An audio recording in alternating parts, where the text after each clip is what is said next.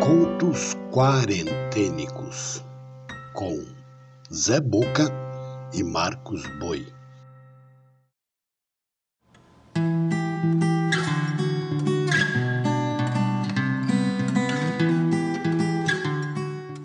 Olá, eu sou Zé Boca, contador de histórias. Esses são os contos quarentênicos, manifestações das inquietações de dois artistas, eu e o músico Marcos Boi, em períodos de confinamento. Apresentamos pequenos conjuntos litero-musicais, agrupados de dois em dois, com textos em verso e em prosa, narrados, sonorizados e editados. A curadoria e narração são do Zé Boca. A trilha sonora e edição final ficam por conta de Marcos Boi.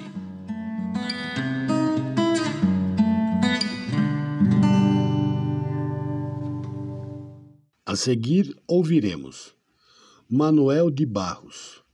Com delicados textos, é reconhecido como um grande poeta brasileiro.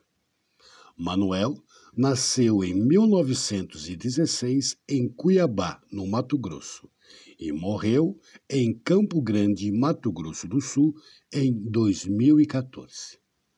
Junto, mais um texto de Marina Colassante, trazendo seu realismo fantástico poético em um microconto. Tratado Geral das Grandezas do Ínfimo. A poesia está guardada nas palavras. É tudo que eu sei. Meu fado é o de não saber quase tudo. Sobre o nada eu tenho profundidades. Não tenho conexões com a realidade. Poderoso para mim não é aquele que descobre ouro. Para mim, poderoso é aquele que descobre as insignificâncias do mundo e as nossas. Por essa pequena sentença me elogiaram de imbecil. Fiquei emocionado. Sou fraco para elogios.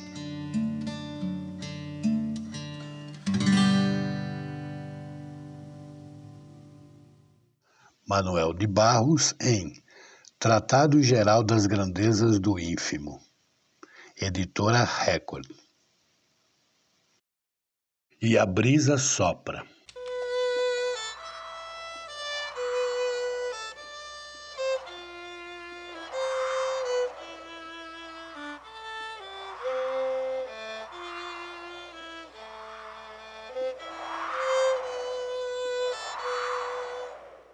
Ao amanhecer, quando vindo do mar começava a soprar leve vento, Subia o rapaz no alto daquele prédio e empinava a pipa amarela.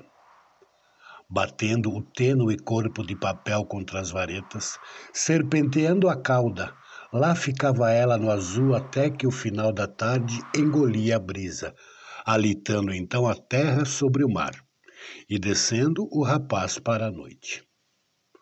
Assim, repetia-se o fato todos os dias menos naquele em que, por doença ou sono, o rapaz não apareceu no alto do terraço e a brisa da manhã começou a soprar. Mas não estando a âncora amarela presa ao céu, o edifício lentamente estremeceu. Ondulou aos poucos, abandonando seus alicerces para deixar-se levar pelo vento.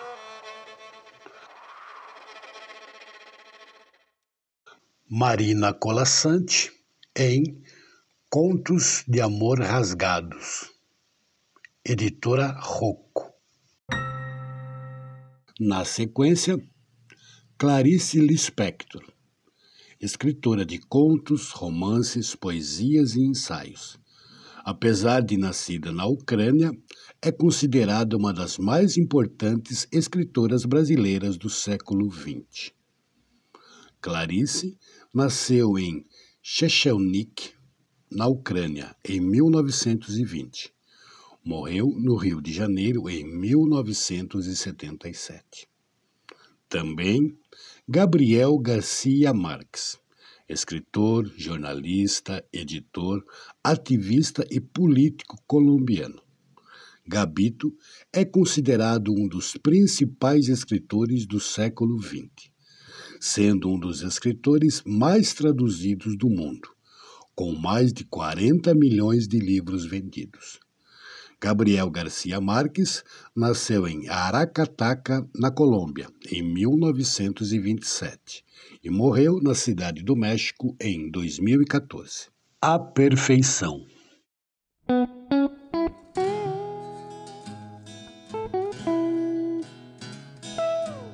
O que me tranquiliza é que tudo o que existe, existe com uma precisão absoluta que for do tamanho de uma cabeça de alfinete não transborda nem uma fração de milímetro além do tamanho de uma cabeça de alfinete. Tudo o que existe é de uma grande exatidão.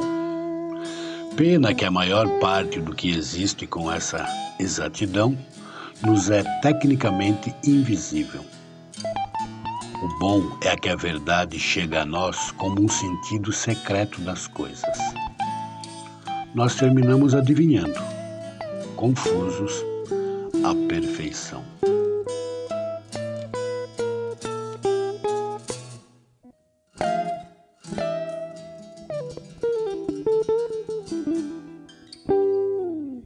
Clarice Lispector em A Descoberta do Mundo, editora Rocco. Fragmento narrador sobre Fermina Daza.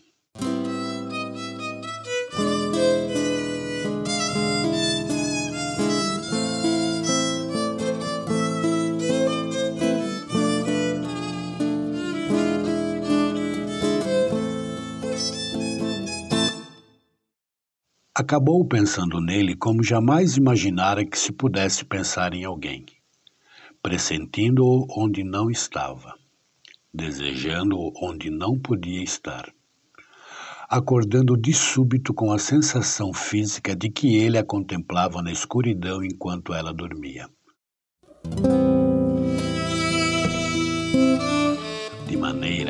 Na tarde em que sentiu seus passos resolutos no tapete de folhas amarelas da pracinha, custou a crer que não fosse outro embuste da sua fantasia.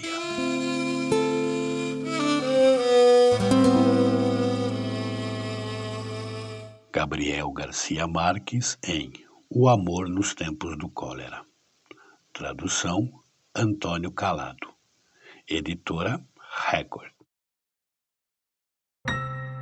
Encerrando o episódio, João Cabral de Melo Neto.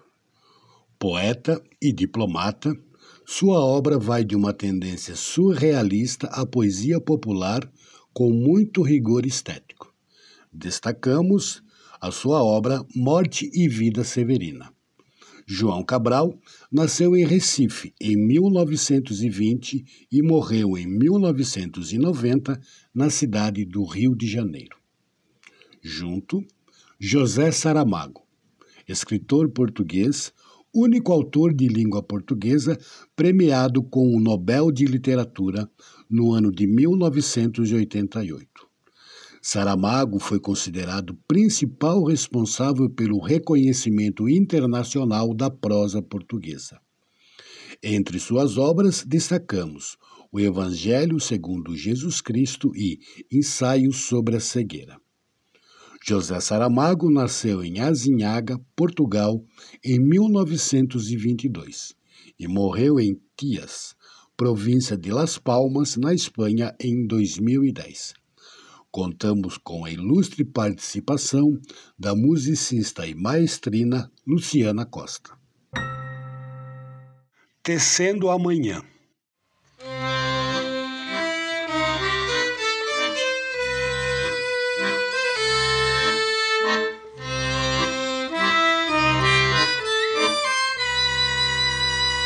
Galo sozinho não tece uma manhã. Ele precisará sempre de outros galos. De um que apanhe esse grito que ele e o lance a outro. De um outro galo que apanhe o grito de um galo antes e o lance a outro. E de outros galos que com muitos outros galos se cruzem, os fios de sol de seus gritos de galo, para que amanhã, desde uma teia tênue, se vá tecendo entre todos os galos. E se encorpando em tela entre todos, se erguendo tenda onde entrem todos, se entretendendo para todos, no todo. Amanhã, que plana livre de armação. Amanhã, todo de um tecido tão aéreo que tecido se eleva por si. Luz balão.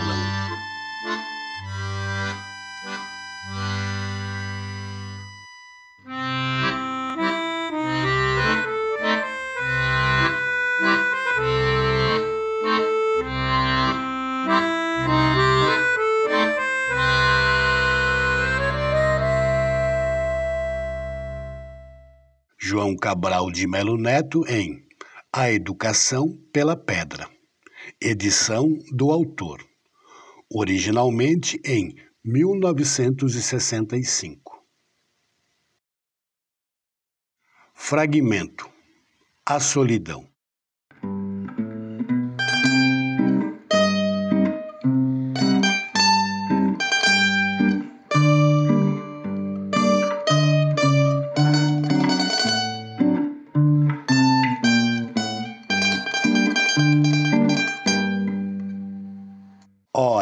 a solidão ainda vai ter que aprender muito para saber o que isso é. Sempre vivi só. Também eu. Mas a solidão não é viver só. A solidão é não sermos capazes de fazer companhia a alguém ou a alguma coisa que está dentro de nós. A solidão não é uma árvore no meio de uma planície onde só ela esteja. É a distância entre a seiva profunda e a casca, entre a folha e a raiz. Você está a tresvariar. Tudo quanto menciona está ligado entre si. Aí não há nenhuma solidão. Deixemos a árvore. Olhe para dentro de si e veja a solidão. Como disse o outro, solitário andar por entre a gente. Pior que isso, solitário estar onde nem nós próprios estamos.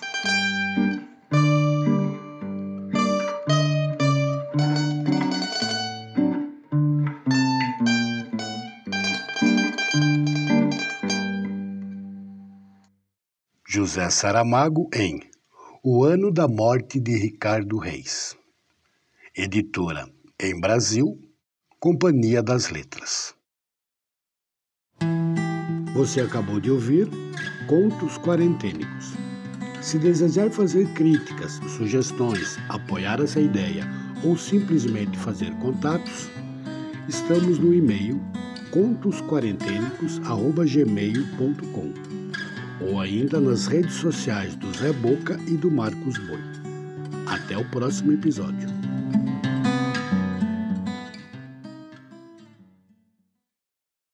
Contos Quarentênicos